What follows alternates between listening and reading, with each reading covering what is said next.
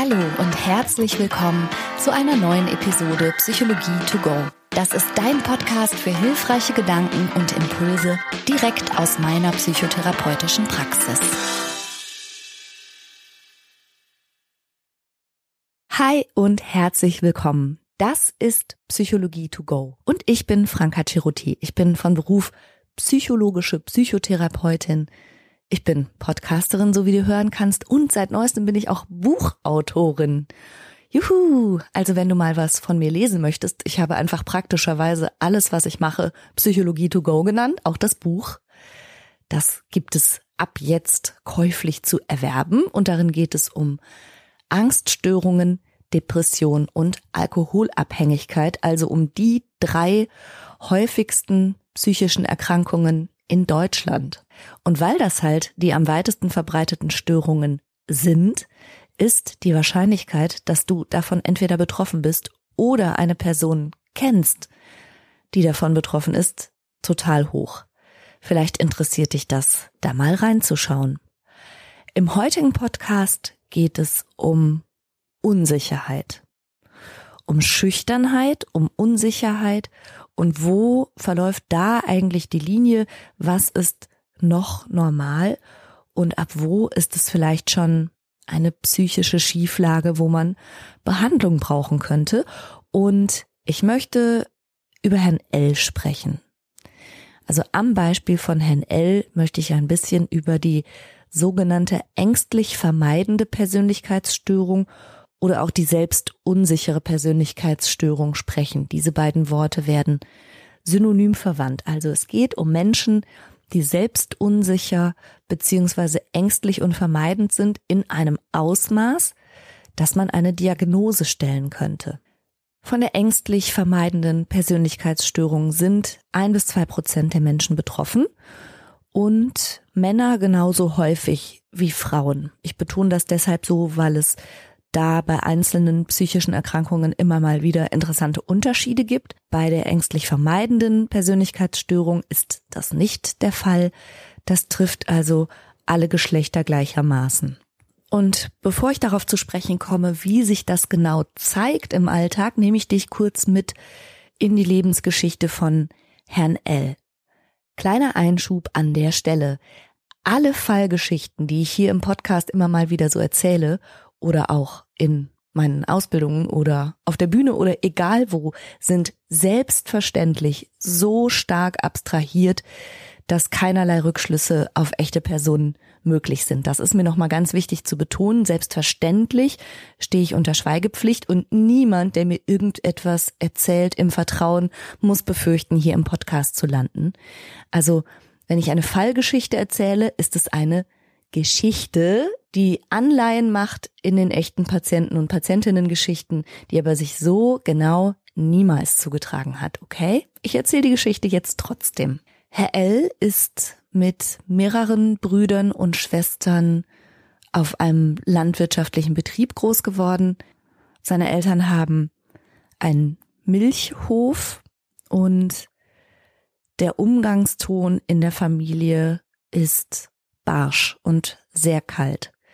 Insbesondere vom Vater kommen immer wieder Signale in Richtung seiner Kinder, dass sie nichtsnutzig sind, dass sie nichts haben und nichts können und zu nichts taugen, dass sie einfach nur Mäuler sind, die gestopft werden müssen und zu gar nichts nütze. Und der Vater verhält sich sehr, sehr abwertend. Es ist lediglich einer der Brüder, der von dieser ruppigen Art nicht so eingeschüchtert zu sein scheint. Und das ist auch dann das Lieblingskind des Vaters, den zieht er heran, wenn irgendwas zu tun ist. Und da sagt er dann auch schon mal, dass der Junge sich geschickt anstellt oder was drauf hat. Und es kristallisiert sich immer mehr raus. Also das ist sozusagen der auserkorene Nachfolger für den Hof. Der kann gut mit dem technischen Gerät, der kann gut mit den Tieren, der ist in den Augen des Vaters verständig. Und an dem scheinen diese Schimpfkaskaden auch ein bisschen abzuperlen. Die anderen Kinder, muss man sagen, also die Schwestern wie auch die Brüder von Herrn L, suchen so schnell sie können das Weite. Also alle beginnen jung eine Ausbildung und brechen dann den Kontakt zu ihrem Elternhaus ab. Und Herr L ist der jüngste Sohn, die Stelle des quasi Nachfolgers von Herrn Ls Vater ist schon besiegelt. Die Geschwister sind älter und gehen schon so ihrer Wege. Und der kleine Herr L leidet sehr und hat auch große Schwierigkeiten, seine Rolle und seine Position zu finden. Und letztlich läuft es aus seinem Gefühl heraus eigentlich nur auf die Rolle des Blitzableiters hinaus, und zwar sowohl für den Vater als auch für den älteren Bruder, die ihm immer wieder zu verstehen geben, wie dumm er ist, wie peinlich, wie nichtsnutzig.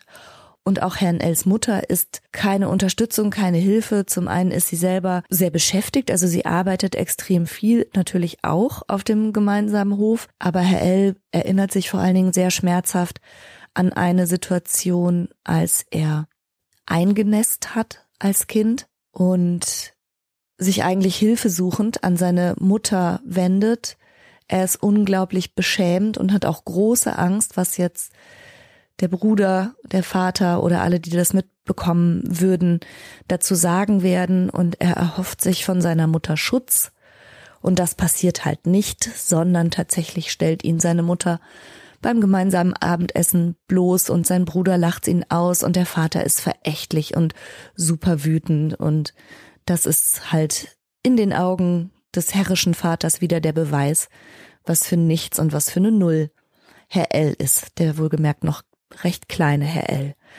Also er wird in diesem Milieu groß, in dem er zutiefst verinnerlicht hat, dass er ein Mängelexemplar ist, dass er nichts kann, nichts weiß, dumm ist, eine peinliche Erscheinung und auch Menschen in seinem Umfeld im Grunde nichts zu bieten hat, was ihn jetzt irgendwie zu einem interessanten oder angenehmen Zeitgenossen machen würde. Also das ist zutiefst seine innerlichste Überzeugung. Mit 16 beginnt Herr L. eine Ausbildung im Ort bei einem Elektrikermeister und da trifft das ganz gut an. Der Mann ist geduldig und freundlich. Der kennt auch Herrn Els Elternhaus, das ist alles die gleiche Ortschaft. Der weiß also auch, dass der Junge das schwer gehabt hat und der vermittelt ihm noch mal so ein bisschen väterliche Zuwendung. Nimmt ihn mit auf die Baustellen, bildet ihn aus und da hat Herr L eine ganz gute Zeit. Und was vor allen Dingen auch gut ist, ist, dass er die Tochter dieses Elektrikermeisters kennenlernt und auch anders als in der Schule, wo er wirklich überhaupt keinen Kontakt zu Mädchen geknüpft hat und immer sehr still, sehr zurückhaltend war, sich immer möglichst unsichtbar gemacht hat, kommt er jetzt über die Ausbildung mit diesem Mädchen in Kontakt und die beginnen auch eine Beziehung und das läuft alles ganz gut. Also Herr L hat wirklich ein paar ganz gute Jahre, wobei man sagen muss, das ist natürlich jetzt nichts, wo er plötzlich vor Selbstbewusstsein strotzt, überhaupt nicht, aber er hat da so sein, sagen wir mal, sicheres zu Hause gefunden. Also er wohnt noch nicht wirklich da, aber er ist eben da zur Ausbildung und man ist auch schon mal zusammen und dann hat er ja eben die Partnerschaft. Und da hat er zum ersten Mal das Gefühl, dass er nicht so defizitär gesehen wird, dass er auch nett gefunden wird, dass er liebenswerte Eigenschaften hat. Und die Beziehung zu dem zu der Tochter seines Meisters hilft ihm ein bisschen Fuß zu fassen und auch Vertrauen zu fassen, dass er doch nicht nur schlecht ist. Und tatsächlich ist diese erste Freundin auch diejenige, die er dann heiratet. Die beiden heiraten recht jung, schon mit Anfang 20. Und Herr L, seinem Naturell gemäß, meidet alles, was ihm nicht so bekannt ist. Also er fährt jetzt nicht gerne in den Urlaub, er macht nicht gerne Reisen irgendwie ins Ausland. Also Niederlande geht noch so, das ist auch hier in der Grenzregion, das kommt ihm noch einigermaßen geheuer vor. Aber alles darüber hinaus ist ihm wirklich, ja, zu, nicht nur zu aufregend, sondern irgendwie auch zu aufwendig. Also Herr L. ist jemand, der sich am wohlsten fühlt, wenn er zu Hause ist, wenn er nur Menschen begegnet, die er kennt, von denen er auch einigermaßen sicher sein kann, dass die ihn schätzen und mögen Neue Kontakte findet er stressig und ja, da so in diesem Setting hat er sich das ganz gut eingerichtet. Er muss natürlich im beruflichen Kontext immer mal wieder auch zu fremden Menschen, aber da hilft ihm, dass das ja meistens mit seinem inzwischen Schwiegervater zusammen passiert. Der ist auch so eine Art, also in, in viel besserer Art und Weise als jetzt sein eigener Vater, ist dieser Mann ebenfalls so in der Ortschaft und überregional so als Handwerker so ein ganz bekannter Typ, allerdings wirklich sehr viel freundlicher und wohlwollender und er wird jetzt irgendwie mit dem in Verbindung gebracht, so als Schwiegersohn von ist er auch so immer ganz gern gesehen. Wie gesagt, Herr L. hat eine gute Zeit und fühlt sich auch in den unsichersten Ecken seiner Persönlichkeit nicht so herausgefordert, weil er sich eben dieses sehr wertschätzende, freundliche, aber auch, sagen wir mal, herausforderungsfreie Setting eingerichtet hat. Mit seiner Frau zusammen zieht er in ein Haus. Die beiden sind inzwischen fertig mit ihren Ausbildungen und jetzt steht so langsam Familienplanung an. Und dann passiert wirklich was sehr, sehr Tragisches. Herr Els Schwiegervater stirbt ganz plötzlich. Und nicht nur ist das in sich natürlich sehr tragisch und sehr traurig und ein unglaublicher Schmerz und Verlust für die Familie, sondern für Herrn L bricht ja sozusagen auch diese väterliche Figur, sein Mentor, aber auch sein Arbeitgeber weg. Und das hat jetzt eine ganze Kaskade von Konsequenzen, die letztlich Herrn L dann auch zu mir in die Praxis führen. Herr L ist der einzige Mitarbeiter gewesen, er war der Auszubildende und dann der einzige Mitarbeiter von diesem Elektrikermeister. Und irgendwie erwartet jetzt das Umfeld und insbesondere auch Herr Ls Frau selbst, dass er den Laden weiterführt. Und Herr L ist wirklich bester Absicht. Er versucht das auch und denkt auch, naja, fachlich, warum nicht? Ich habe das jetzt jahrelang gemacht. Und da merkt er aber zum ersten Mal seit langem wieder in aller Deutlichkeit und in aller Heftigkeit, wie unsicher er eigentlich in Wirklichkeit ist, wie tief ihn das jetzt verunsichert, die Geschicke alleine lenken zu sollen, wie unfähig er sich fühlt, mit fremden Menschen zu telefonieren, mit Kunden zu sprechen, alleine dahin zu fahren, alleine zu planen, was jetzt auf der Baustelle zu tun ist oder welche Dinge jetzt getan werden müssen, auch in Privathaushalten. Er ist plötzlich total verunsichert, ob das, was er da macht, frag mich jetzt im Detail nicht, Schaltkreise oder sowas, ob das alles richtig ist, ob das Hand und Fuß hat. Er quält sich noch nachts, ob die Elektrik, wie er die jetzt in einem Haus angelegt und verkabelt hat, ob das alles richtig ist oder ob er da Fehler gemacht hat. Dann malt er sich aus, was passiert, wenn er da was falsch gemacht haben könnte.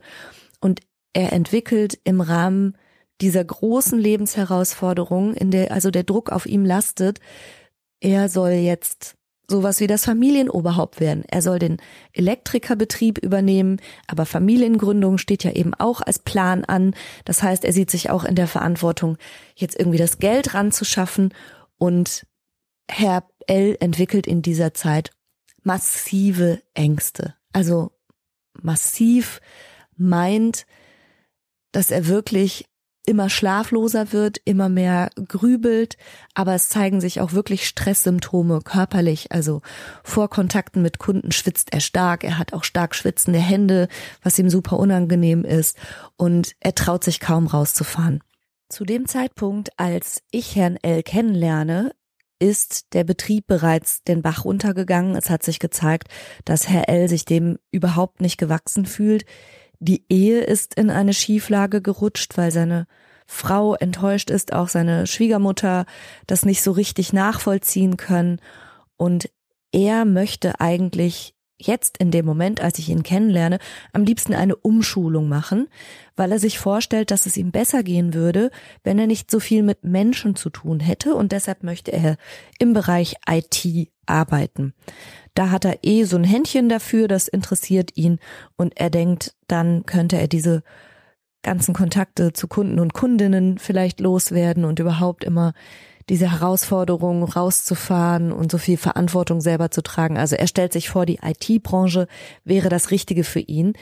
Das Problem ist aber ja nur, dass er allein um diese Umschulung zu machen oder diese Ausbildung ja auch wiederum raus muss und er gerät immer stärker unter Druck und das ist der Punkt, an dem dann auch seine Frau vorschlägt, sich mal in therapeutische Behandlung zu begeben.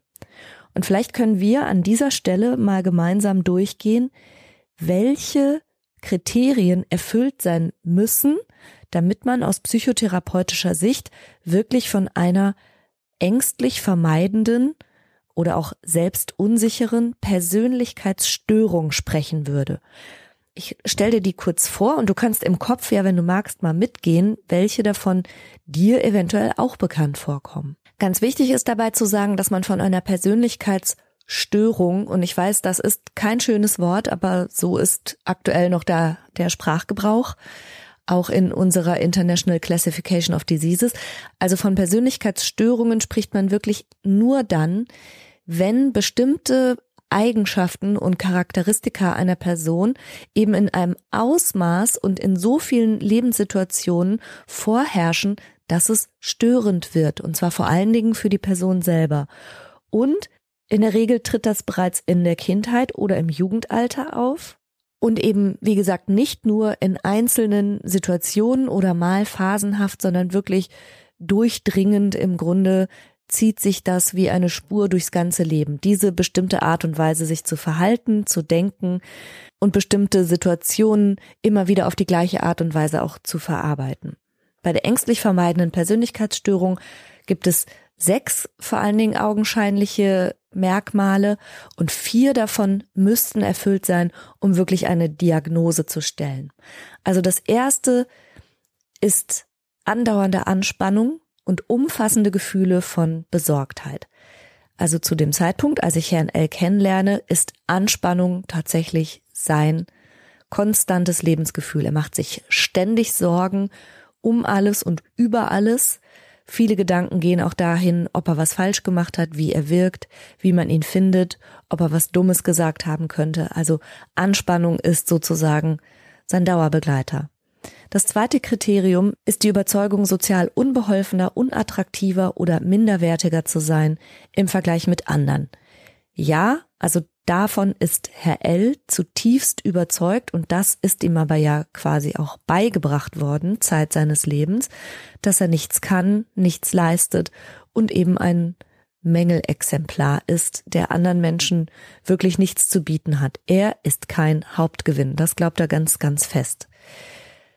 Drittens, die ausgeprägte Sorge, in sozialen Situationen kritisiert oder abgelehnt zu werden. Herr L. hat aus Sorge, eben abgelehnt zu werden, schon zu Schulzeiten Kontakte ganz weitgehend vermieden und was er interessanterweise auch gemacht hat, was man bei Menschen mit einem unsicheren Stil häufig beobachten kann, ist, dass er sehr freundlich war, sehr angepasst, also wirklich auch so ein, so ein freundlicher Zeitgenosse, in der Schule hat sich das natürlich so abgespielt, dass er alle Leute hat Hausaufgaben abschreiben lassen oder dass er irgendwelche Extraleistungen gemacht hat, von denen dann alle profitiert haben.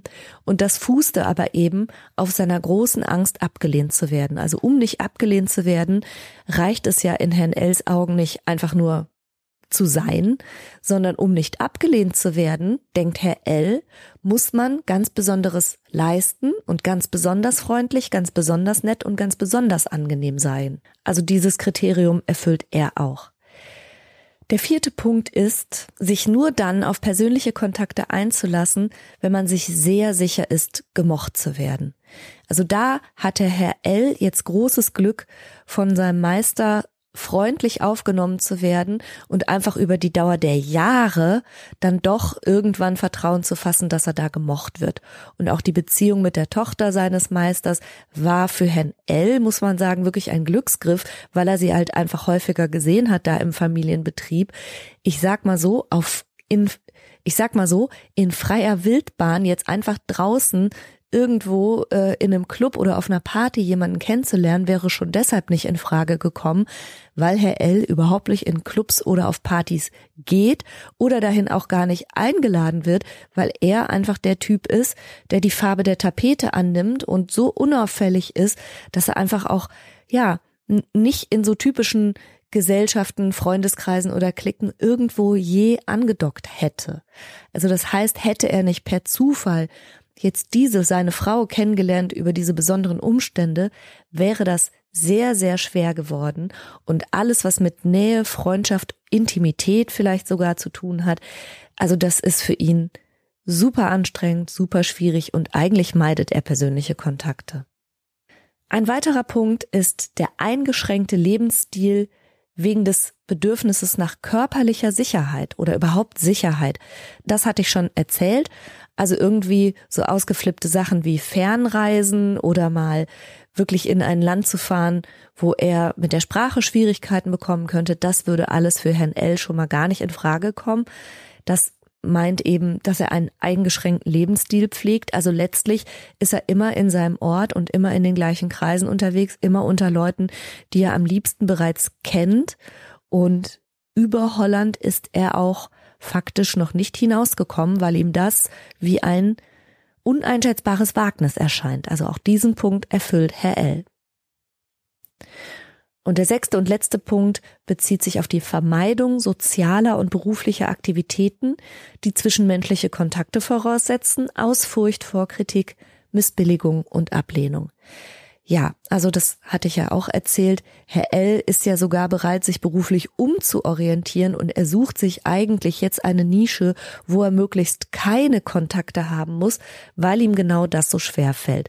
Und seine schwitzigen Hände und wenn er dann das Gefühl hat, nicht zu wissen, was er tut, aber auch nicht zu wissen, ob das alles richtig ist, was er tut, das führt dazu, dass er soziale wie auch berufliche Aktivitäten so wie er kann meidet und ja sogar wirklich den Betrieb seines Schwiegervaters und damit auch die finanzielle Grundlage jetzt für sich und seine Familie schon auch gefährdet, weil er sagt, ich kann das nicht und ich schaff das nicht. Und damit hat Herr L sechs von sechs Kriterien erfüllt. Vier würden allerdings schon ausreichen, um zu sagen, wir haben es hier vielleicht mit einer ängstlich vermeidenden Persönlichkeitsstörung zu tun. Und das bedeutet, da könnte Hilfe notwendig sein. Und ich denke, dass damit aber auch deutlich wird, dass es wirklich ein breites Spektrum gibt zwischen Schüchternheit oder Unsicherheit, die man vielleicht in einzelnen Lebensaspekten so haben kann, bis hin zu wirklich der selbstunsicheren Persönlichkeitsstörung. Das ist wie immer ein Kontinuum, und man muss aber auch sagen, wenn, wenn du jetzt das dir vielleicht anhörst und denkst so, oh, also irgendwie so ein schreckliches Elternhaus hatte ich nun auch wieder nicht, aber trotzdem fühle ich mich in ganz vielen Lebenssituationen gehemmt und eingeschüchtert und bin besorgt und ängstlich und lass mich sehr ungern auf Neues ein und so weiter. Man muss sagen, dass gerade bei diesem Persönlichkeitsstil offenbar die Gene auch eine Rolle zu spielen scheinen. Und über Herrn Els Mutter habe ich jetzt zum Beispiel noch gar nicht viel gesprochen. Aber tatsächlich mag es sein, dass Herr L ein Stück weit auch geerbt hat, so sagen wir mal zurückhaltend zu sein, plus dann auch noch in Lebensumstände hineinkam, die das maßgeblich geschürt haben. Also es gibt Untersuchungen, die sagen, dass Kinder sich hinsichtlich ihres Temperaments, also wie neugierig sind sie, wie forsch gehen sie auch mal auf neue Ereignisse zu, wie, wie sehr sind sie bereit, auf neue Menschen zuzugehen und so, dass sich da Menschen einfach auch von ihrer genetischen Ausstattung her zu unterscheiden scheinen und gleichzeitig auch in ihrer Sensibilität. Also wie kritikempfindlich sind sie, wie große Angst haben sie vor Bewertung, wie stark nehmen sie sich das zu Herzen. Und vielleicht ist es bei Herrn L so, dass er sowohl eher sensibel und eher schüchtern quasi zur Welt gekommen ist, eher nicht so forsch, temperamentvoll und outgoing. Und hinzu kam dann eben diese biografische Erfahrung in seinem Elternhaus, die genau das auch noch richtig arg befeuert hat. Gleichzeitig hast du aber ja auch gehört, dass wenigstens einer der Brüder sich ganz anders entwickelt hat. Aus dem ist ein selbstbewusster Jungbauer geworden und das kann jetzt verschiedene Gründe haben. Und das bedeutet, in ein und dem gleichen Elternhaus groß zu werden, bedeutet eben nicht, dass du dich genau gleich entwickelst, sondern natürlich treffen bestimmte Umgebungseinflüsse immer auch speziell auf dich und deine genetische Grundausstattung, also bist du, was für ein Sondermodell du jetzt speziell bist, aber natürlich auch darauf, wie du dann Dinge verarbeitest, wie du damit umgehst. Und beispielsweise der eine Bruder von Herrn L. hat das ja nicht nur alles eher so ein bisschen an sich abtropfen lassen, sondern gleichzeitig ja vielleicht das als Herausforderung sehen können, so, naja, dir zeig ich's oder ich, ich bin nicht ungeschickt, egal was du sagst oder so in Richtung des Vaters. Also nur noch mal für den Hinterkopf, es gibt nicht die eine Erziehung, die regelhaft zu bestimmten Persönlichkeitsstörungen führt, sondern das ist immer eine Gemengelage aus Veranlagung, ja, und dann bestimmten sensiblen Zeitphasen, in denen irgendwas passiert, bestimmten Ereignissen und der eigenen persönlichen Verarbeitung. Sich mal gehemmt zu fühlen, mal verunsichert zu sein, sich mal auch mit anderen zu vergleichen und zu denken, naja, ich bin jetzt in diesem speziellen Lebensbereich nicht so kompetent oder ich bin nicht so attraktiv oder andere Menschen scheinen irgendwie besser anzukommen als ich. Das ist alles noch in dem Bereich, wo man normal unterwegs sein kann. Und es ist völlig in Ordnung, dass es die lauteren, extrovertierteren Menschen gibt, aber natürlich auch stillere, schüchterne, introvertiertere Menschen. Das hat alles so Nuancen und Ausprägungen und all das macht unsere Gesellschaft ja wunderschön und interessant und jeder kann da sein Plätzchen finden. Aber man muss auch ganz klar sagen, es gibt diesen Punkt und die sechs Kriterien aus der International Classification for Diseases, die hatte ich ja gerade genannt, wo man sagen muss, ab da spricht man streng genommen von einer psychischen Störung. Und ab da ist es auch eine gute Idee, wenn man sich dann doch Hilfe hinzuzieht und jemanden ins Vertrauen zieht und vielleicht mal beginnt damit aufzuräumen, was glaube ich eigentlich über mich selbst, wie bewerte ich mich selbst, was glaube ich eigentlich, wie ich sein müsste, um in sozialen Beziehungen gut anzukommen und so weiter. Und das alles mal mit jemandem gemeinsam sortiert ein bisschen aufzuräumen. Und genau das haben Herr L und ich gemacht.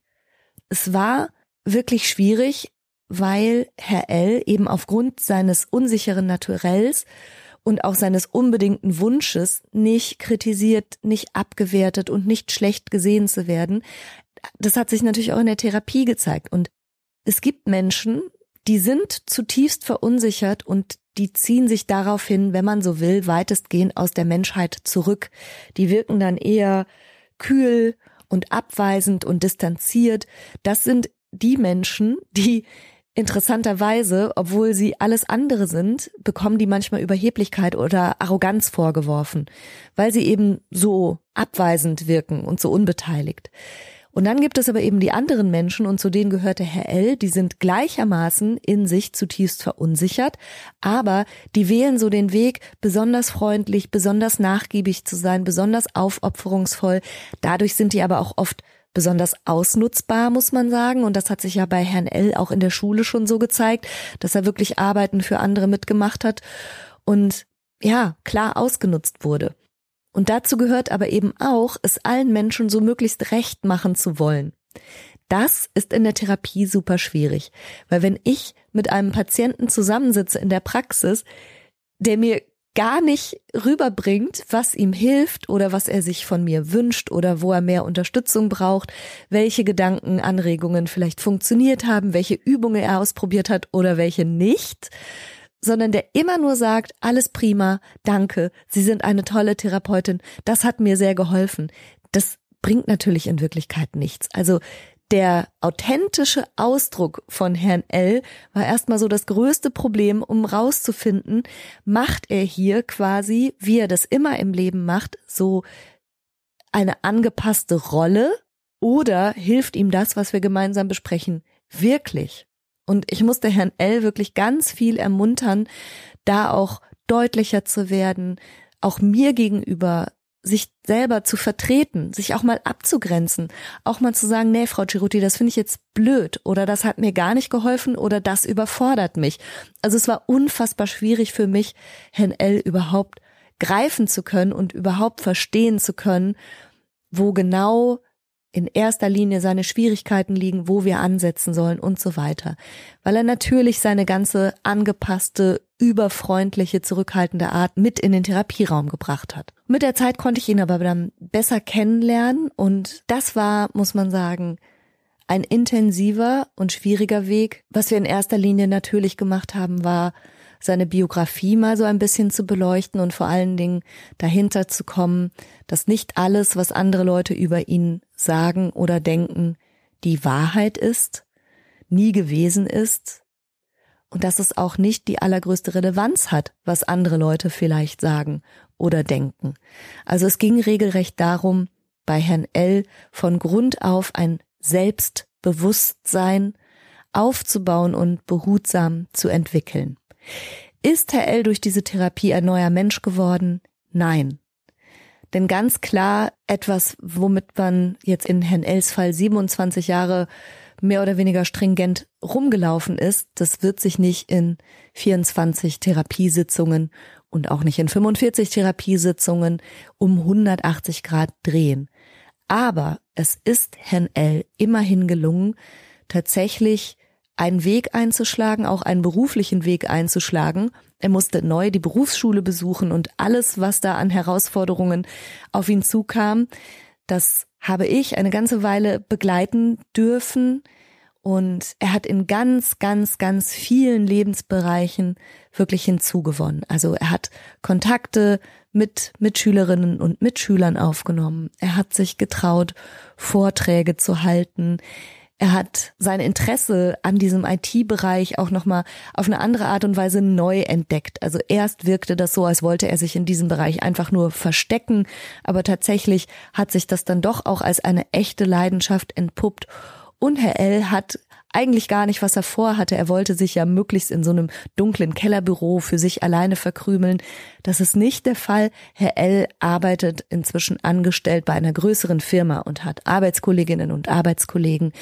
Und ja, er ist inzwischen auch Vater geworden von einer kleinen Tochter. Aber es war eine sehr, sehr schwere Zeit und es war ein langer Weg. Herr L. wird niemals eine Partyrakete werden, er wird niemals eine Rampensau werden, das ist auch alles okay.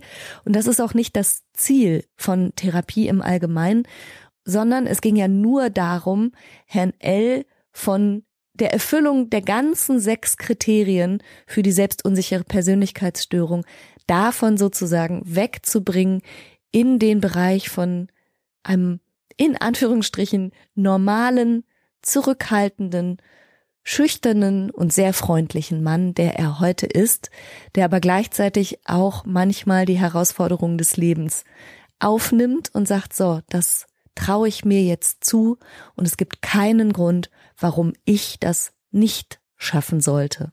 Denn ganz im Gegensatz zu dem, was er lange Jahre über sich selbst gelernt hat, vertraut Herr L. inzwischen, und das genau ist Selbstvertrauen, dass er in manchen Lebensbereichen dann doch gute Kompetenzen hat, dass er wirklich geliebt wird und dass er kein Mängelexemplar ist.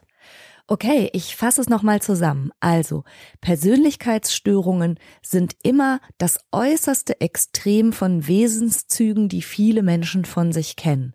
Und sehr viele Menschen sind schüchtern aber bei ein Prozent bis zwei Prozent der Menschen ist das wirklich eine ausgewachsene, selbstunsichere oder auch ängstlich vermeidende Persönlichkeitsstörung. Diagnosen gehören immer in die Hände von Fachleuten. Also wenn du hier in dieser Podcast-Episode vielleicht Hinweise bekommen hast und machst dir jetzt Sorgen um dich oder um eine liebe Person, dann sprich mit einem Fachmenschen, der dir hilft, das einzusortieren. Persönlichkeitsstörungen sind behandelbar. Auch die selbstunsichere Persönlichkeitsstörung ist behandelbar. Allerdings handelt es sich natürlich nicht um eine Art Gehirnwäsche, die den Menschen um 180 Grad dreht, sondern es geht darum, aus dieser extremen, verhärteten Form dieses Wesenszug wieder weicher, flexibler und alltagstauglicher zu werden. Und ich hoffe, dass du aus dem Beispiel von Herrn L vielleicht ein paar Impulse für dich selber mitnehmen konntest. Ich sag wie immer ganz lieben Dank fürs Zuhören. Mehr über Ängste kannst du übrigens in meinem neuen Psychologie to go Buch lesen und gerne hör wieder in der nächsten Woche rein. Tschüss!